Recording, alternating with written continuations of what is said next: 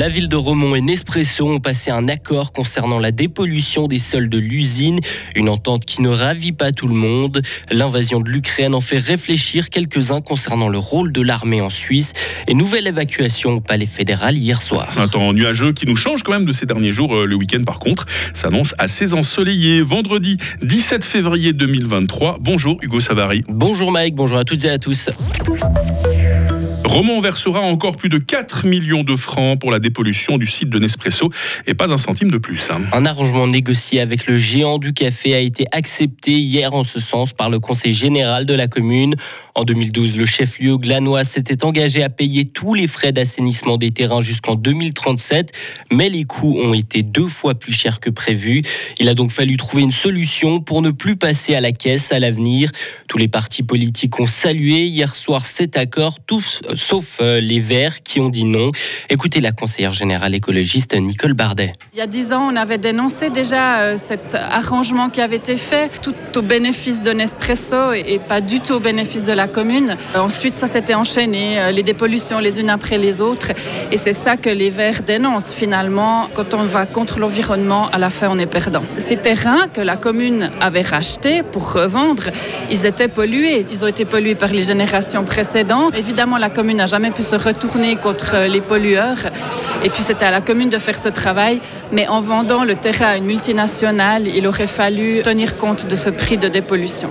Romont aura déboursé plus de 8 millions de francs depuis 2012 afin de dépolluer le site de Nespresso, un coût qui en valait la peine selon le syndic de la commune Jean-Claude Cornu. De toute façon, la commune, si elle avait vendu par bribes et morceaux à des autres entreprises, petites entreprises, des PME ou je sais pas quoi, elle aurait quand même dû assainir les terrains, puis ça n'aurait pas coûté tellement meilleur marché. Par contre, est-ce que la plus-value liée à une entreprise, l'importance Nespresso avec tout ce qu'elle va payer, on ose le dire quand même, comme impôt immobilier, puis après comme impôt euh, sur la production, bah écoutez, c'est quand même une poule aux œufs d'or qui nous permet euh, de construire des choses comme notre école qui va coûter très cher.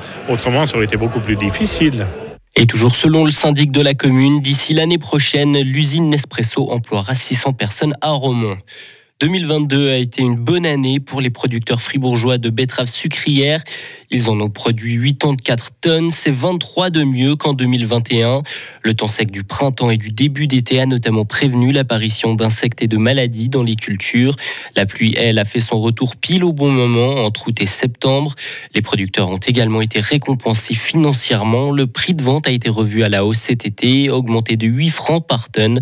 Actuellement, il y a 270 producteurs de betteraves dans le canton. La guerre a fait son retour en Europe, Hugo, et certains se posent des questions. Les jeunes collégiens fribourgeois étaient conviés aux journées d'information de Forum Perspectiva. Différentes études et métiers étaient présentés durant deux jours à l'université de Fribourg. Et parmi toutes les conférences proposées, il y en avait une dédiée au métier de militaire. Les soldats sont au cœur donc de l'actualité depuis bientôt un an suite à l'invasion de l'Ukraine par la Russie. Alors est-ce que le retour de la guerre en Europe motive ou donne envie à certains de rejoindre l'armée Alain Berisville est lieutenant-colonel à l'armée suisse. Envie, pas forcément mais disons que je constate aux questions également des, participants que la guerre est redevenue un thème qui n'est plus si éloigné. Donc les gens, mais pas seulement ici, se posent plus de questions. Ben, la guerre est pas si loin de chez nous.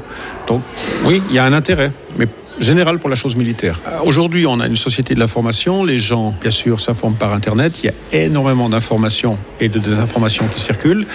Et la proximité culturelle, respectivement la proximité géographique, fait que oui, on se pose la question est-ce que ça pourrait arriver chez nous? Et ça, effectivement, on le constate. Les gens s'intéressent plus à la chose militaire. Alain Berisville a présenté son métier à une centaine de jeunes fribourgeois et malgré ce type d'initiative, l'armée peine à recruter professionnellement. Nouveau vent de panique au palais fédéral. Une rue a été fermée hier soir devant le Parlement à Berne. Le bâtiment ouest a également dû être évacué en cause à un objet suspect localisé. Et après vérification, la police a pu démontrer que l'objet n'était pas dangereux. L'opération a duré environ deux heures de temps. La capacité d'auto-épuration des lacs suisses est fragile. Ce sont des bactéries qui assurent ce nettoyage. Or, il n'y en a plus assez. Des scientifiques ont analysé des lacs du monde entier, y compris en Suisse. 2010. Dans les lacs européens et suisses, ils n'ont trouvé qu'une à 15 espèces de bactéries différentes.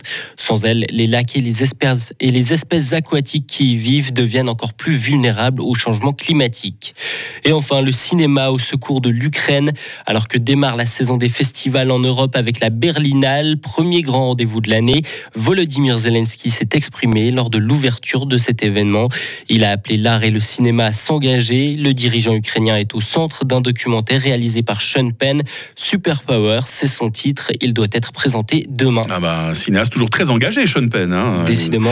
Il, il, ne déroge pas à sa réputation. Merci Hugo Savary, suite de l'info, 8h30 avec vous sur Radio Fribourg. Retrouvez toute l'info sur frappe et frappe.ch.